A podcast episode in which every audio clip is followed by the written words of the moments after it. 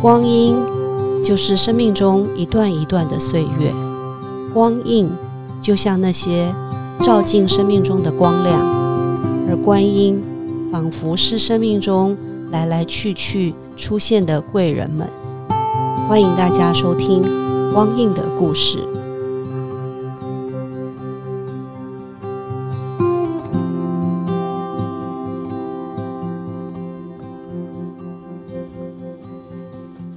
欢迎收听光印的故事啊！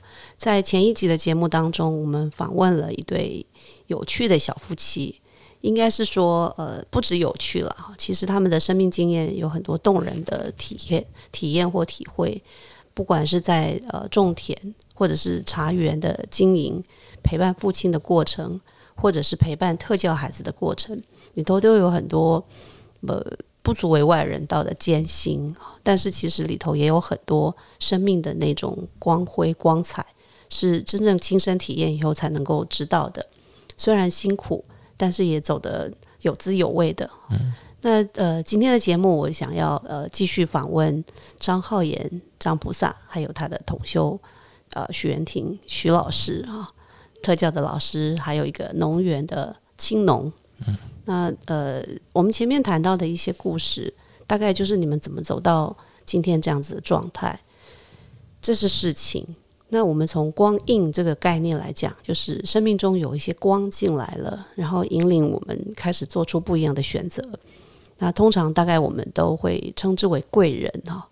我也想问问两位，你们生命中有一些什么样的贵人，让你们能够一路继续在做这样的事情？然后还做的这么开心，嗯，是请浩言先来。哦，嗯，呃，其实我之前我大概有提到说我是嗯被迫回来做农嘛，对，那嗯在被迫回来做农之前，其实还有一段叫做被迫回来，就是不要说被迫回来，就是 我是一直长在一个有佛法的环境，嗯但那个时候会觉得就是呃，好像学佛是一个。爸爸妈妈喜欢的事，那并不是自己喜欢的。那包括我那时候在大学的时候，嗯，就是等于就是好像是一个佛法环境嘛，所以大家就会说，哦，那个是某某师兄的小孩，是在佛学社团，对，在佛学社团，那他们就会就是你好像就是觉得说你该该怎么样子，好，嗯，你你该是呃有跟我们有一样的价值观。你也算是佛化家庭长大的，我是佛化家庭长大的，对我是，只是说我一直不了解为什么，就是觉得我我可以等一下，好像有点像装的很好吧，对，装的很乖，嗯，可其实里面其实两码子事，嗯嗯，觉得这个东西它是一门呃社交技巧吗？社交技巧，那好像这是这个环境里面必备的社交技巧。或者是说它是一门学问，嗯哼，好，它当当然当成一个学问来用，但嗯，我讲的这个话讲的很好的时候，大家会觉得哇，你很好，嗯，好像就是好像就是呃，会肯定你，可是你你不懂你为什么要这个东西，嗯，那后来嗯，当兵啊，当兵完回来了之后，就慢慢的就远离这个环境，嗯，那。后来我当兵回来了之后，过一个学期，我读研究所。那我那时候我印象蛮深刻，就是就有一次有早上的时候，我就就接到电话，说我爸刚开完刀，对，刚开完刀，然后在医院呢。那那个时候我才就是感受到就是那种呃生命的那无常感，嗯，好，那就会觉得说哇，这个怎么会一下子前一天还好好的，是突如其来的啊，突然起来的脑溢血。好，然后他那时候是很危险那，是说什么下视丘出血，哎，那嗯，再差一点就脑干出血嘛，那基本上很难救。嗯，对，那呃，到赶到医院的时候，那个时候医生讲完，他说最好的状况就是，他说，呃，躺在床上有几种状况，一种是硬的，一种是软的。嗯，他说什么叫硬的，什么叫软的？他说硬的就是它僵直不会动。嗯，那软的就是。他还有办法弯曲，哦，让你就是换衣服、擦拭。然后他说，以我爸状况最好的状况就是软的，嗯，对，因为他说以那个伤害状况看起来就是软的，最有就是好的，不要是硬的就行了。对，但就是要长期卧床，就是要长期卧床。所以那时候你知道吗？就是一个呃，就是研究所毕业，然后都还什么都还不懂的小，那时候心智还算小孩啦，就突然听到那个状况的时候。觉得这个世界，整个世界都崩掉的感觉。嗯对，那你的天垮了。对，我的天垮了。嗯，那我那时候我妈还说，就是哦，这个那个什么，我所有的那个钱啊的那些什么，都是我爸身上，所以从此以后你们要自力更生。对，自力更生哦，然后就就就你要自己想办法，下学期的学费、生活费。你是独生子吗？呃，我有两个姐，我一个姐姐，一个妹妹。嗯嗯，对。但就是，嗯，那个时候他就说你要你们都要自己来，哦，所以有一种就是整个世界都崩掉的那种感觉。对，那这个时候其实你真的不知道该怎么办的时候，那后来就是那个佛学社团的那个指导老师，他就打电话来关心嘛，然后关心完听，然后听完了之后，他就跟我说：“哎，浩言，嗯，我觉得。”其实不管面对什么样子的状况，嗯，你的心要有力量，嗯，哎，所以我我说他觉得就是说最好的方式就是你还是要回来，一一周一会，就是你要定期回来学佛，嗯，哦，就是回来就是就是研讨这样子，对，所以从那个时候开始，哎，奇怪的，我读佛法的感觉就不一样了，嗯，对，因为那个时候以前讲苦，我我不会觉得。就是说，我知道我的生命不满足。那时候早期一直处一直处在一种，哎，不太满足、比较愤恨、愤世嫉俗的状况。还没有遇到这个事情之前，对，那你对于外在事物就是就是一个愤青，愤青，嗯，对，愤青是啊，就是愤青。那但遇到了之后，然后你突然就是在拿佛经来看的时候，嗯，哦，你经典上来看的时候，你发现。经典上所叙述的那个苦是真的，就是它它突然变立体了，所以从那个时候开始才，因为经典里面讲有有讲所谓就是你怎么样子解决这些苦的方法嘛，嗯，所以从那个时候我才发现说哦，这个东西它有办法来改善我的生命的状态，嗯，所以从以前就是不是很喜欢，你只是把它拿来当一种社交语言，到后面你你自己就呃参与进去了。嗯，那你你甚至就是一个礼拜有三天，那时候就是除了在研究室之外，那你你甚至有三个不同的班级，然后再再上就是在做研讨，在学习，你会觉得说哇，这这个东西太好了，嗯，它有办法改善我生命的状态，很多东西都是正对着我现在的状况而来的，嗯，对，所以那那个老师你知道吗？其实以前社团早期的时候，我我不觉得他。嗯，我不觉得他，他 我只觉得他很烦呐。那个时候，因为他太关心孩子学佛的状态。那个时候，他真的就像一道光一样，在在那种你生命很阴霾的时候照进来。嗯嗯，对。然后后来也是我回家，我要回家的时候，对不对？然后也是那个社团的指导老师哦，他他就他就我我自己很好笑，我就是我要回家，我是我决定要回家做农。其实那是一个很。嗯，应该说不熟的人都会说哦，很好，很好，很好，祝福你。熟的人都会劝你说你想清楚。嗯，所以嗯，我的研究所的老师他是最后一个知道的，最后一个知道我要回家。就是他是我前老板嘛，然后他也是最后一个知道我要回家的。不敢跟他讲嘛？不敢，因为老师其实很，就是老师很照顾学生。嗯。那我是最后一个给他知道的，然后那个社团的老师是倒数第二个知道的，因为我知道他们其实都很关心我，所以我不想让他们担心啊。那些就是哦，就是有有有碰面啊，有教会，那个都很早就知道，我就把工作辞掉了，我回家种田。可是这些很关心我的人，我都不敢讲。对，那一直到最后一个，我我老师怕他们劝阻你吗？还是你不忍心？都有哎，其实就是也是怕，也是那个，就是你知道老师老师是真的是很关心你，但你又已经下定决心了。对，哎，导师那个社团老师，他他为什么会觉得他真的是是一道光一样？就是他那个时候就跟他说：“哎，老师，我要呃，我要回去就是做有机农业，然后我要种田这样子。然后他看了一下，就说：“哦，那我还记得那是礼拜五的晚晚上，礼拜五晚上，然后礼拜六我就回家了，然后东西宽宽的就等你是在跟他讲完是最后的时间，对对对对对。然后他他那个那个时候呢，我就他就看着我，他就这样子说：嗯，好。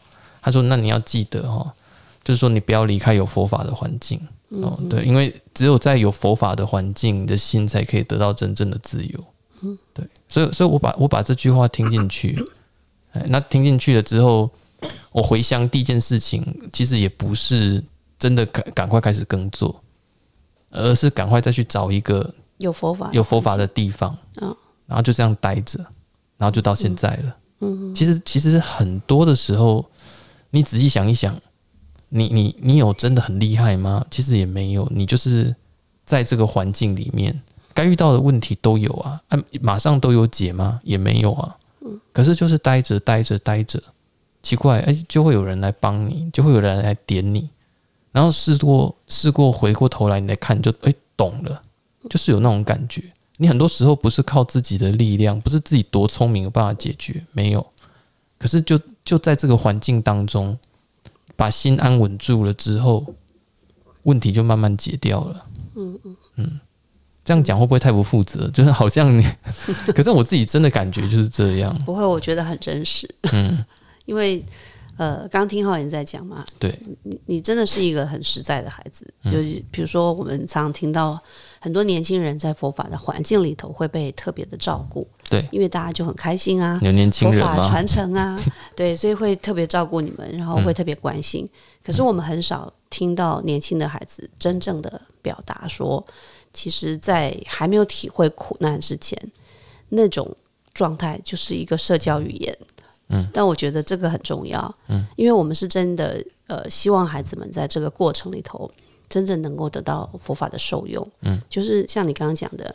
参与进来了，嗯，佛法参与了你的生命，你也参与了那个学习的主动性，那样子才能够产生真实的作用。但我很很觉得你很幸运，真的是你的老师在那个关键的时刻，对，提醒了一下，而那个提醒让你感受到那个苦的真实性，跟你过去所学的那些社交语言，在这个当下可以汇成进入你生命当中的流。嗯，让你有这个机会可以真正进入到佛法的学习。其其实很多我们讲说佛法佛化家庭，嗯，佛法家庭的小孩，嗯，几乎都有跟我类似的经验。我相信，对，那他们那种状况差不多了，就是就是说，嗯，有些人反而会觉得，特别是在这个团体里面，觉得这种佛法家庭长大的小孩特别叛逆。嗯，为什么特别叛逆？能逃就逃。对，因为以前被绑的太凶。对，可是很有趣哦，在他们生命遇到状况的时候，他们有后盾，他们就会回来了。对，真的真的，我们看过很多过去熏习的东西，其实都在那里。对，只是还没有被你们真正需要，所以它就没有办法真正产生那么具体的作用。对，嗯嗯，真的是这样。大家好。您现在收听的是《光印的故事》，我是张浩言，送你一句我很喜欢的话：长守真心。那袁婷呢？你的贵人在哪里？嗯，或你的贵人在什么情况下出现？有一句话不是叫做“希望总是哭丧着脸来”吗？我觉得我我我的贵人就是用这种形式出现的，就是就是像我刚刚讲的，嗯。我从小到大其实是一个蛮有福报的人，嗯，所以其实做什么事都很顺遂。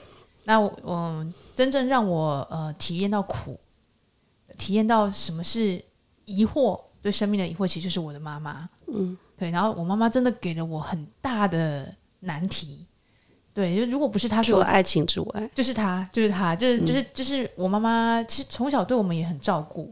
那呃对啊，我刚刚听你讲，他还跑去当义工嘞。要他，他就是到学校来当义工嘛。那最主要是因为，呃，我三岁的时候，我爸爸就因为外遇，然后那时候我妈妈还怀着我弟弟。可是这些事情呢，呃，我妈妈从来都在我们小的时候，她从来都没有提。嗯，所以其实我觉得我妈妈是一个，嗯，很坚毅，然后呃，把很多好的东西留给我们，但是他默默的承担很多辛苦的那一面。可是这些其实我小时候不知道。对我也曾经跟浩言讲过啊，就是如果呃我不讲哦，没有人知道我来自单亲家庭。嗯，因为呃我从小虽然父母就是分居，可是呢，我妈妈从来没有在我们面前讲过我爸的不是。而且呃我爸爸也会固定都来带我跟我弟弟去高雄找阿公阿妈。所以他，我妈妈从来没有阻止过，所以我也不觉得自己的家庭有什么奇怪的地方。然后我的呃舅舅啊、舅妈啊、阿姨呀，也都对我非常非常好，所以我就不认为自己的家庭有什么特别不一样，只是爸爸没有住在一起。嗯，就就单纯这么，我我很傻很天真哦。所以你也不知道为什么父亲不在身边？哎，我也不知道。但是大人都会有很多理由。当然，我也不会问。其实我也不会问，我就傻傻的，然后每天很开心，然后上学啊，出去玩啊，这样子。你的爱没有缺乏，没有缺乏。说真的，没有缺乏。所以，嗯，一直到我不是说我那个论及婚嫁的男朋友，然后我妈妈出来阻挡的那个过程，其实我很不能理解。其实可以说，我那时候很恨我妈。嗯，我觉得她凭什么拿走我的幸福？就我那时候就觉得说，她不应该这么做。而且她的想法太奇怪了，你怎么可以用这种嗯带着有色的眼睛去看一个人？但是正因为我妈妈这样的一个，她真正反对的理由，他 反对的理由就是他看人家不顺眼，比如说他看人家吃饭的样子不顺眼，他看人家夹菜的样子不顺眼。他看人家坐的姿势，他不顺眼。我我必须讲一下，我我我我受益于前前面那一位先生，他我丈母娘看我什么都顺眼，真的，因为我他们是东港的大家族的底，所以他就是他认定一个人是怎样的时候，然后他就会呃就很人很有趣嘛，他你认定他是什么的时候，你就会再帮他贴一大堆标签，他就是这样，把过去的经验。所以，我刚刚在想说，会不会你那个前男友跟你的父亲有些什么类似的点，或者比如说某种样态，让你父让你妈妈联想到？也许有可能哦。嗯，但是就我认识的，我的爸爸跟这个前男友其实是很不一样的人。那种感觉是当事人呀，可冷暖自知的。我从来没想过，但你妈妈可能说不出来，她她不好说吧。或者是就像你说的，他可能也不知道，但他就是有那个感觉，对同类型或者是什么的。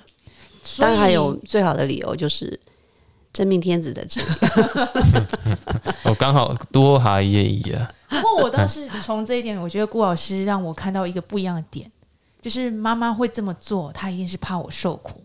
是，然后可是我那时候完全不能理解，嗯，我没有办法理解她的心，嗯。所以说，我觉得身为一个母亲，她这么做一定有她的理由。嗯，可是对我而言，我没有办法理解当时她的那个心理的状态。嗯，可是为什么我说我的妈妈其实像一道光？就是如果没有她这样做，我第一个我不可能遇到浩言。嗯，但是真正重点，我觉得我从来就不会对我的生命产生疑惑。嗯嗯，但是正是因为妈妈这样的一个阻挠的一个行动，让我开始思考说，这到底是怎么一回事？所以呢，正因为这样子的原因，我开始去探索我的生命。嗯，很奇妙哦。那时候我开始想要找答案，我的脑筋浮现两个字，叫做瑜伽。很奇怪哦。然后呢，你知道瑜伽的？我也不知道瑜伽是什么，我不知道。那时候我都不知道。那时候我真的不知道。嗯。可是不知道为什么这两个字在寻找相应呀？可能吧。嗯。那很特别。呃，我那时候住在宜兰，可是偶尔我会去罗东。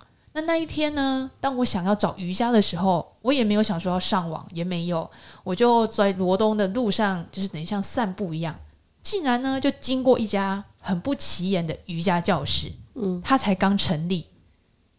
那那时候他就出现在我的眼前，然后我心里就说，就是他了，我要来这家，我要来这家瑜伽教室。那嗯，那一位瑜伽老师叫韦奇，嗯，韦奇，这是我。第二道光，嗯，他在我嗯觉得很疑惑的时候，他出现，嗯，那这家瑜伽教室又非常特别。我找到这家瑜伽教室的时候呢，嗯，瑜伽教室的主人到美国进修了，就是这个围棋老师，他去进修了。这家教室是代理的瑜伽老师，那本人有点贪小便宜，因为呢那 那时候的课呢，哇，超便宜的，一个小时才三百块。嗯，然后呢，呃，因为是代理老师的缘故，就只有一个瑜伽老师对一个瑜伽学生，我就想说，哇，这这赚翻了。然后，然后那时候心里是想着这样子，于是我就开始我的第一堂瑜伽课。然后那堂瑜伽课，我就觉得，哇，我好喜欢哦，它让我疑惑的身心似乎有一种平静下来的感觉。所以呢，我就决定说，我要持续在这边做练习。那于是伟奇老师回来之后，我就开始加入他的练习的行列。那你就想嘛，开一家瑜伽会馆是不是要赚钱？嗯。可是我的瑜伽老师很特别，他跟我说，你的瑜伽练习不是在你的瑜伽垫，呃，你的瑜伽练习在你自己的瑜伽垫上。嗯。那我想说，嗯，在我自己的瑜伽垫上，所以我不用来你这里，你是这个意思吗？啊，我就很乖嘛，我就说，嗯，好吧。那我就在我的家里练习，所以那这是第一个，这个老师给我一个很特别的印象。你你你开瑜伽会馆，你不是要赚钱呢，你是要你的学生自己在家练习。再来呢，他会开很多的瑜伽哲学的课程，嗯，甚至有很深入的培训，比如说他有瑜伽师资培训，所以我就参加了师资培训。我想要更深入的学习，那因为他默默的把佛法。转化成瑜伽的语言，他也会请像格西这样的人物。我以前不知道什么叫格西，不知道 他就来到你的教室，然后帮你上佛法，嗯，说瑜伽的故事。其实他讲的都是佛陀本身故事，但是我那时候不知道。嗯，那越听我就觉得哇，好酷哦。然后他给你一些方法，甚至是戒律的一些实践的方式，他叫六十书，我就乖乖的照着去做。后来我才知道，那个叫持戒。嗯，我那时候也都不晓得，我就照做。然后我做了之后，发现说：“哇塞，是真的哎，好有用哦。”那那时候我回家还是得面对我妈妈，嗯，那个痛苦的感觉还是一直存在。嗯，然后那时候呃，我就听到英文版的佛法。那那时候呢，不知道为什么我好喜欢听。我每天呢，只要下班，我耳机就是塞着，不断的听佛法，不断的听，不断的听，不断的听。然后慢慢慢慢，我好像就找到答案，我就知道说，哎呀，一切都是因缘和合而成。我的妈妈她绝对不是故意的，她会这么做，一定是有某种因缘所造成的，而它可能是我内心的种子投射出来的。嗯嗯，那我就欣然的接受，而且那时候我就接触到业果，嗯，我就想说，哇，如是因感如是果，妈妈这样子的，呃，对我的一个算是反对。肯定是我以前也曾经狠狠的对别人的感情做了什么样的介入，因此我就非常非常小心的去在不管是说话上、与人的接触上，我就慢慢的去嗯回归到我自己这一方面去看，然后慢慢的我跟妈妈之间的关系就一点一点的，因为佛法的熏习，它就慢慢的比较好转。嗯，所以我觉得说。如果真的是什么样的光光照进来，嗯，也许是人，但是我后来更深刻的体会到是法，嗯，是法，它照进了我的心，嗯嗯，让我在嗯面对种种困难的时候，你知道有这样的方式，嗯，可以去解决你真正心上的问题，而这个法怎么可以照进来？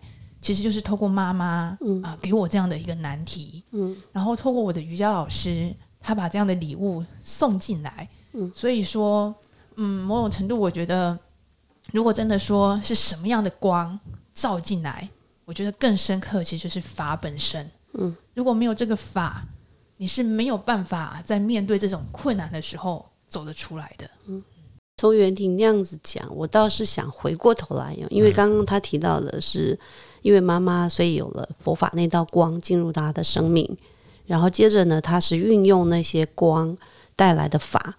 不管是在我们上一期谈到的对他的工作的影响，还有在他生活当中的转变，那浩言这边呢，我们刚刚提到了呃你的工作，嗯，你的自然农法，或者是说你的茶园里头做的事情，对。我好像有看过有一些报道提到说佛法怎么样影响你看待这个农业的生态，嗯，那这部分你可不可以跟我们分享一下？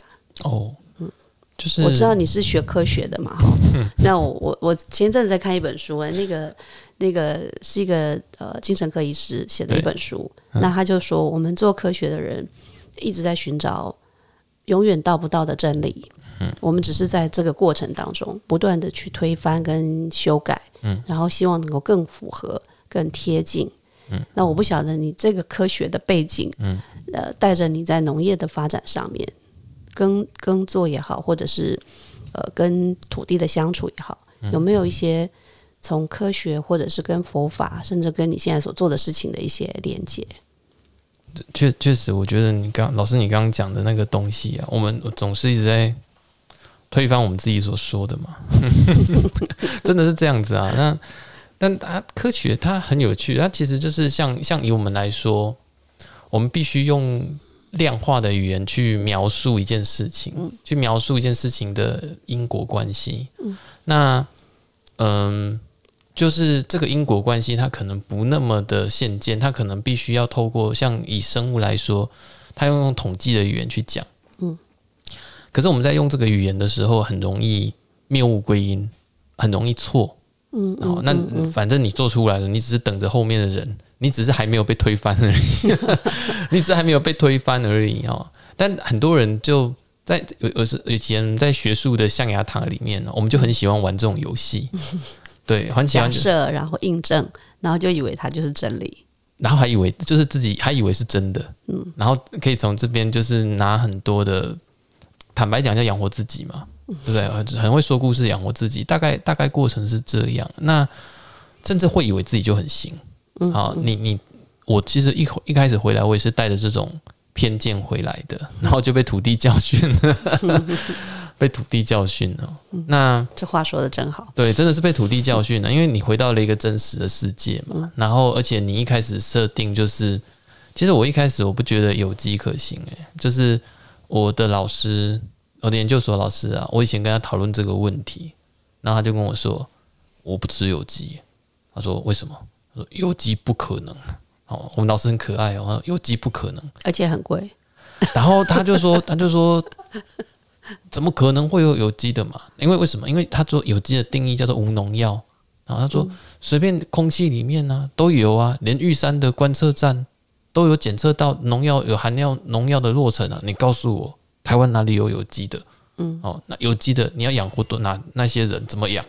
啊，为什么呢？因为他的。它的 concept 里面说有机叫做无农药啊，那也是现在法规里面所所写的一个东西，没有农药嘛，说不可能嘛，然后就就这样子告诉我，就是如果你是现在还没有看到，嗯，你随着这些检测的仪器越来越精密，越来越精密的时候，难道你看不到吗？一定看得到吗？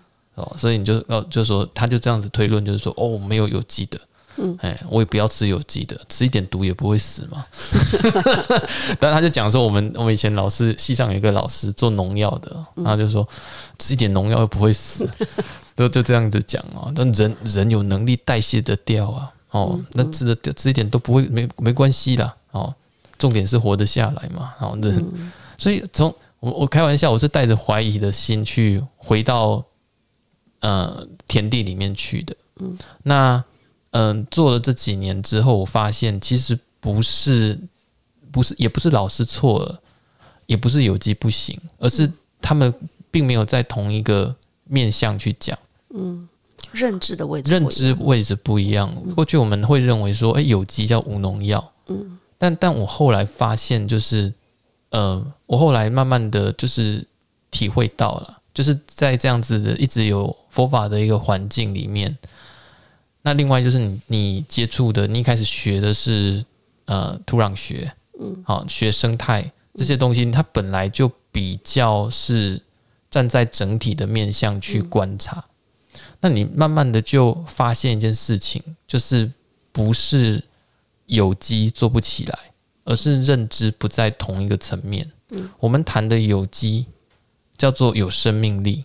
啊，就是是指一个有生命力的生产系统。嗯，这个有生命力的生产系统是土壤是有很多的生物在里面的，嗯，啊，然后因为很多的生物在里面活动，嗯，那它带动呃，我们说物质跟能量，这个能量指的是太阳能啊，很很顺利的能够传导到每一个在这个体系当中，它需要生存的各个物种，小的从那个细菌啊，然后大的大到你看得到那种就整土壤生物很大的，在天空上飞的，种在树上，就是在地上一棵很大的树，它都是属于这个生态系统的一一个，嗯，好，就是不可不可分割。不可分割的这样子的生物多样性，它生物多样性是从它的面向多样的面向来讲，可是你从这一个系统来看，它就是一个一，它就是一个整体，嗯嗯，它是一个有生命力的整体。所以土壤学里面有一句话哦，他说 “soil is a living body”，土壤是一个活体。你开始读不懂这句话，它放在土壤学第一章第一节，嗯，你读不懂这句话，那你现在。有点懂了，就是说，哦，它它就是一个活体，你必须用整体的观点去看待它。嗯，所以我们在耕作作物的时候，对不对？我们是很很有趣哦。我们过去在耕作作物的时候，是把它拆拆解来看的啊，用很只从作物的面向来看。嗯，所以我们会得到一个结论，就是说我只要作物好，我只要作物符合标准就好了。嗯，可是我在耕作那个过程当中，发现说，这样观观点会有盲点。嗯，就是。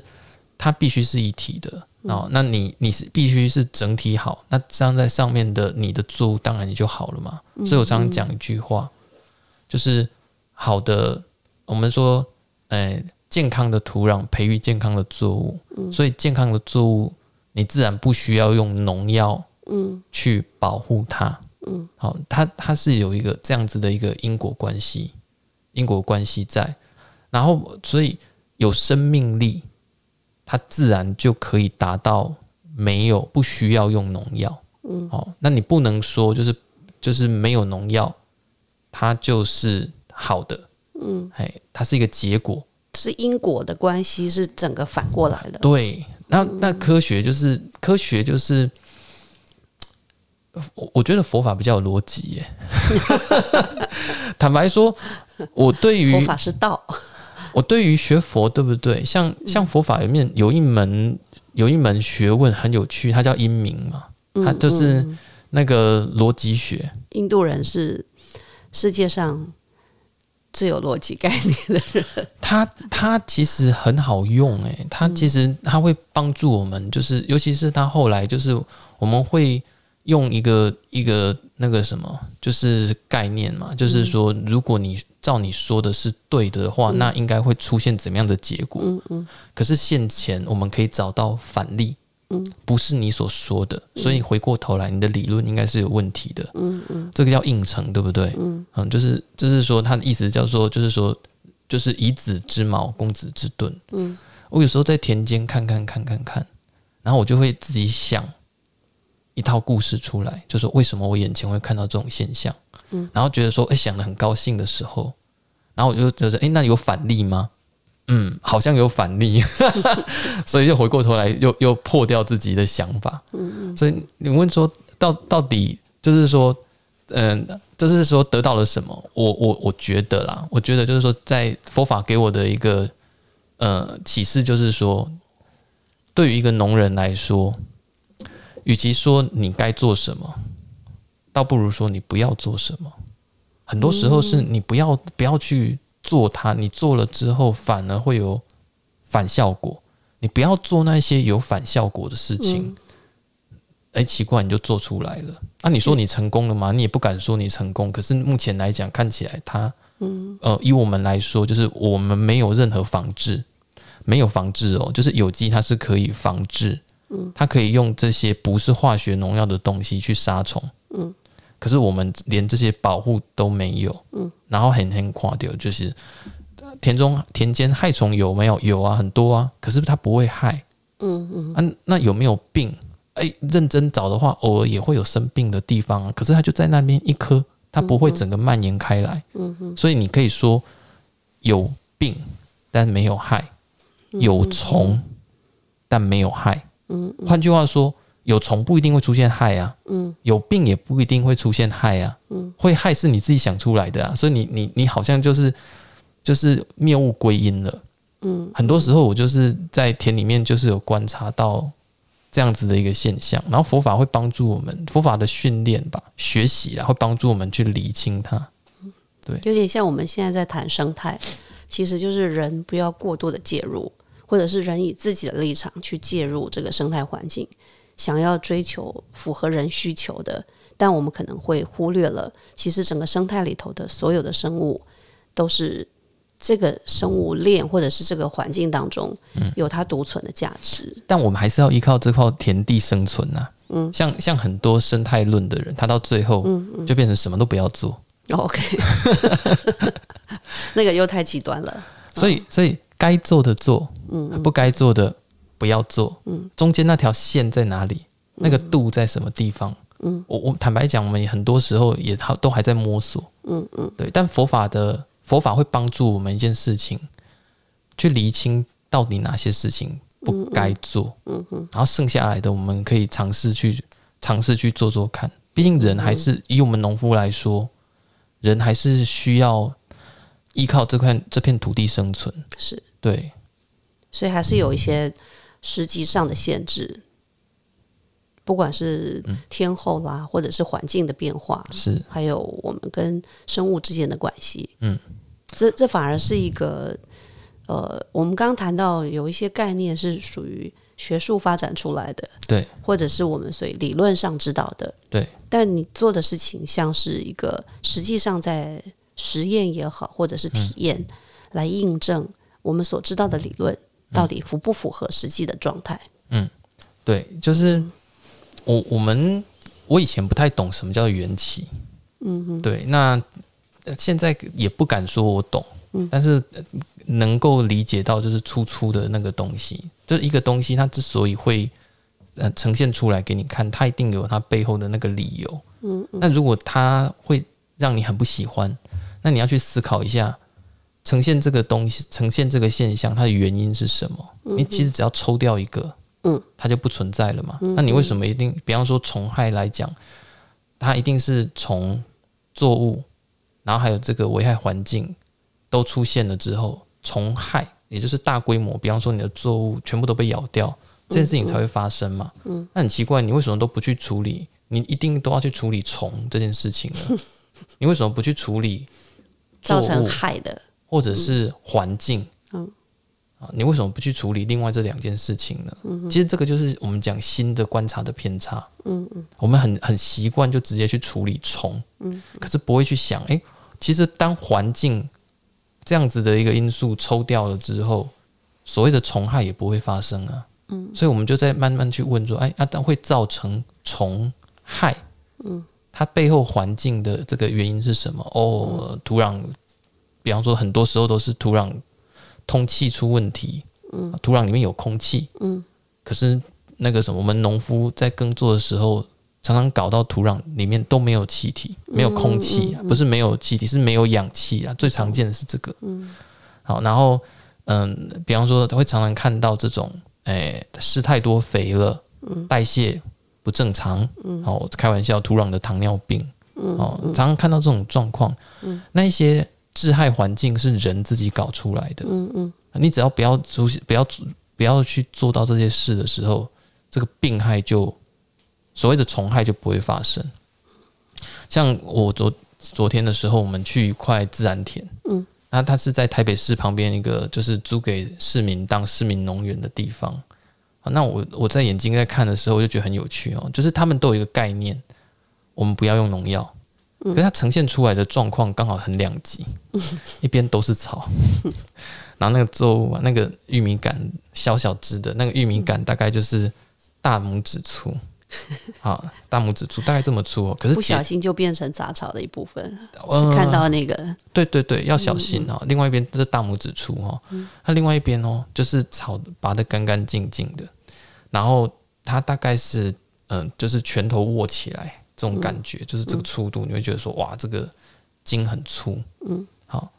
可是这个像大拇指粗的玉米杆，大概比大拇指粗一点的，它都没有虫害，很漂亮哦，嗯，就是都没有虫害，嗯，虽然说长得看起来比较瘦，嗯。啊，可是没有虫害。另外一边你就看到哦，全部都是球形菌虫，他自己还说一颗里面有四五四五只球形菌虫。啊，那你会说，哎、为什么会这样？你就看到它地面上就是那个很粗壮的那个玉米杆啊，它地上全部都铺满了堆肥，很多堆肥。嗯那另外一边比较像自然农法的，哎、它它地上有很多杂草。如果说除非是很干扰的，不然不去除它。嗯，那你可以感受到那个土地哈、就是自草生栽培自然农法的这边，那个土它的结构，嗯，感觉是可以通气的，然后它比较有团粒的结构，你可以看到一些生物，在里面活动的感觉。另外一边哦，你就看不到那个我们所谓土壤的结构，嗯，哦，它比较松，然后如果你不去翻它，它就整个有点结块，嗯，肥料就铺在上面，对。我要说什么呢？我要说，你知道吗？那个秋形菌虫是它自己引来的。你看啊，如果玉米存在，病虫害就会存在。那为什么隔壁旁边一样是没有喷药的那个玉米，那些自然农法的玉米，它就不会遭殃呢？嗯，啊，一样啊，玉米结出来还是很好吃，只是小碎一点，比较小，是真的比较小。另外一边你施了很多肥，诶、那个虫就来了。嗯，哎，可奇怪，他我我在旁边，我看得很高兴，可是他都看不到，他都看不到哦，很很有趣哦。然后我我们试着去引导他，就是跟他讲说讲说我们看到的状况，嗯，那讲了大概半个小时，他还是没有感觉，嗯，很有趣哦。你你去观察，其实人是会受到他的观察的影响的对，看不到就是看不到，他在过去的知识跟经验会框住会变成是一个他认定的真理，所以他就会照着这个方式走，新的东西就进不来。可是明明旁边哦，明明旁边就有一块自然田在旁边，然后他只讲一句话，他说：“哦，恁那自然田哦，弄就好，诶，发书就好诶。法师加持，所以长得好。他说：“我下面讲发书就这一缸，我发书就这鱼缸，你弄来给你考照，我公博，我那我刚刚讲我法师发书就好诶。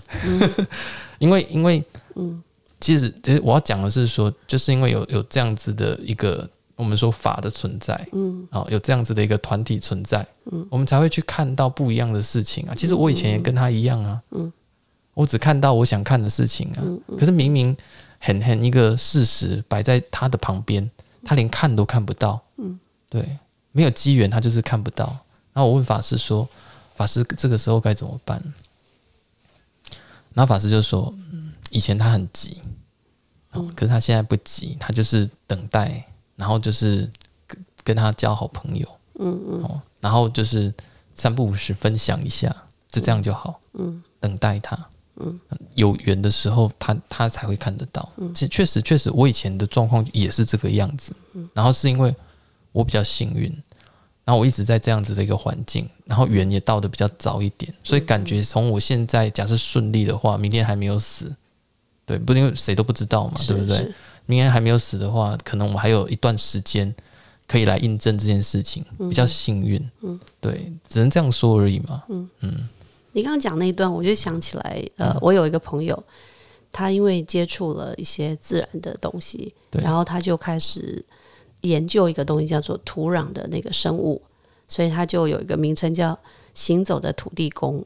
嗯，那我们有一次活动就请他来分享，他就提到说，台北市有很多的公园，我们都把落叶扫干净，嗯，那结果土地就没有机会有一些腐化腐化的一个元素，嗯，但你他们就做一个实验，就是让这个公园的落叶可以自然的自然的腐化，然后它就产生了一些作用，对。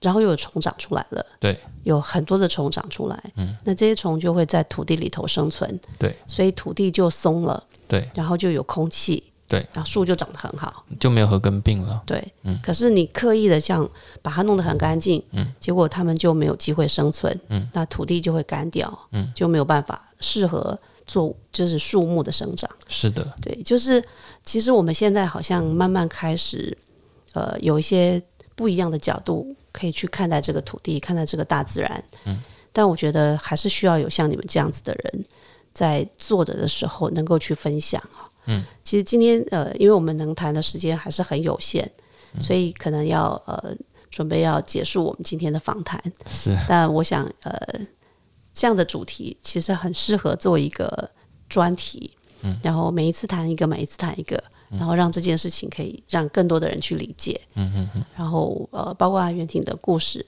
我想做特教的人，很多都很需要像这样子的一种从不同的面向得到的讯息，或者是方式，或者是观念，在做一个很艰苦的，一般人很难持续做下去的事情，因为有不同的力量，比如说法带给我们的心力的成长啊，或者是带给我们观察事物的不同的视角，会让我们有一个可以持续下去的，像那一道光。不只是一道，而是一直在你生命需要的时候就会有光进来。嗯，今天很开心跟两位年轻的朋友听你们分享你们的生命故事，还有你们生命中的光。希望我们以后还有机会可以透过不同的方式再继续来分享这些内容。今天很谢谢你们来到现场，谢谢，谢谢。